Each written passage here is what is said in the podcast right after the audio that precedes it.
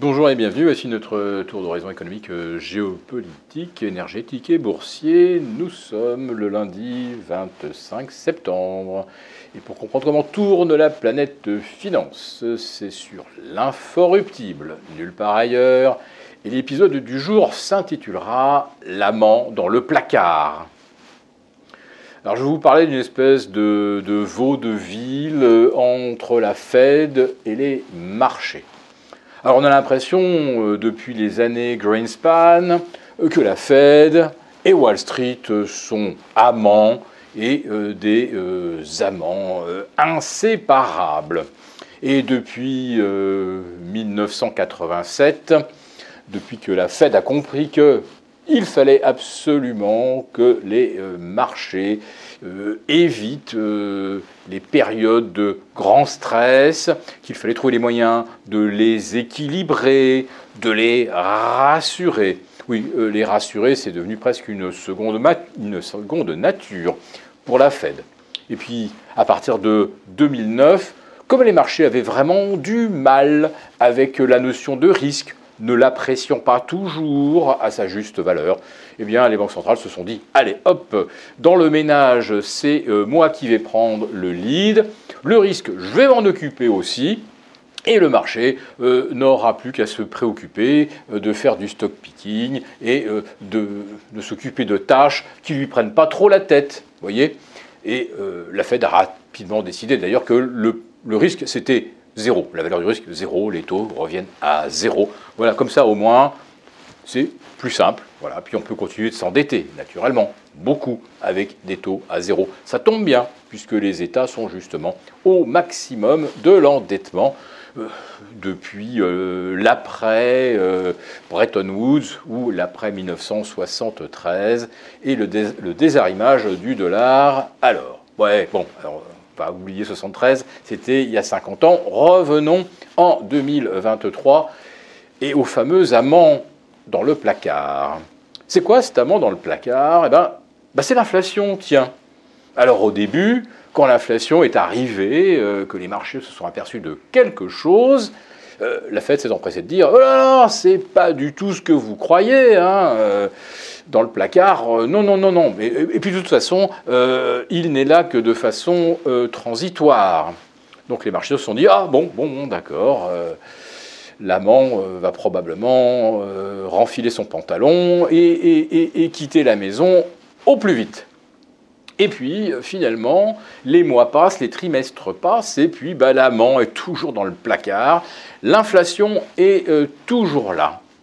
Et puis là, il se passe un truc, c'est que la Fed euh, commence à dire que bon, ben, euh, l'inflation, on va essayer de la chasser. Hein. on va la chasser à couteau, on va être très très méchant, on va être très agressif et on va le chasser euh, l'amant dans le placard.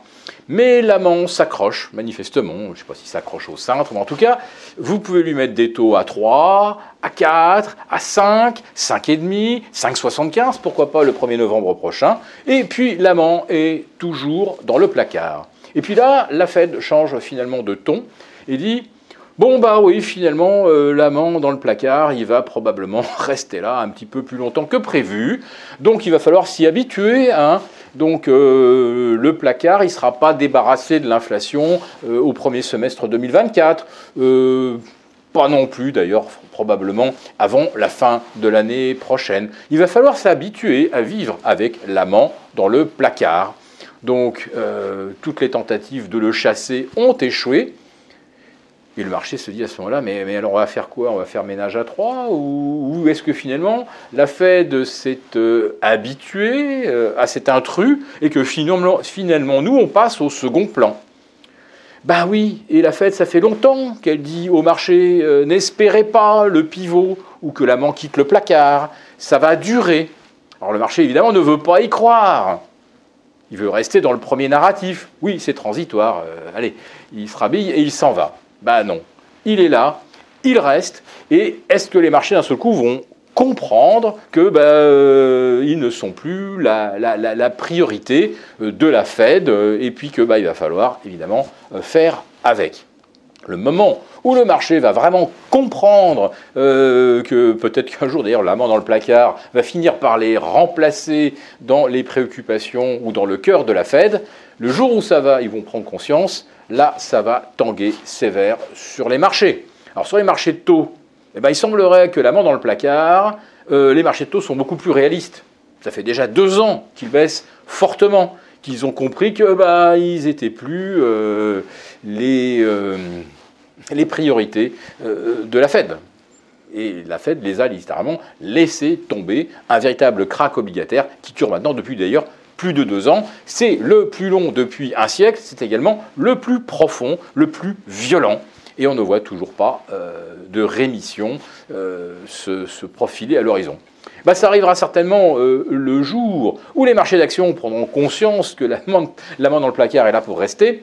Euh, ce jour-là, alors là, ils se mettront à chuter et du coup, là, on ira chercher de la sécurité ou on ira se consoler du côté de l'obligataire. Pour l'instant, on n'y est pas. Mais je voulais conclure en vous disant que euh, la marge de sécurité est en train de s'amenuiser très fortement, puisque le SP, le Nasdaq et le CAC 40 sont en train de flirter eh bien, on va dire, euh, avec euh, la fenêtre, et euh, ils sont en train de se pencher, et peut-être de façon même un petit peu dangereuse à l'extérieur.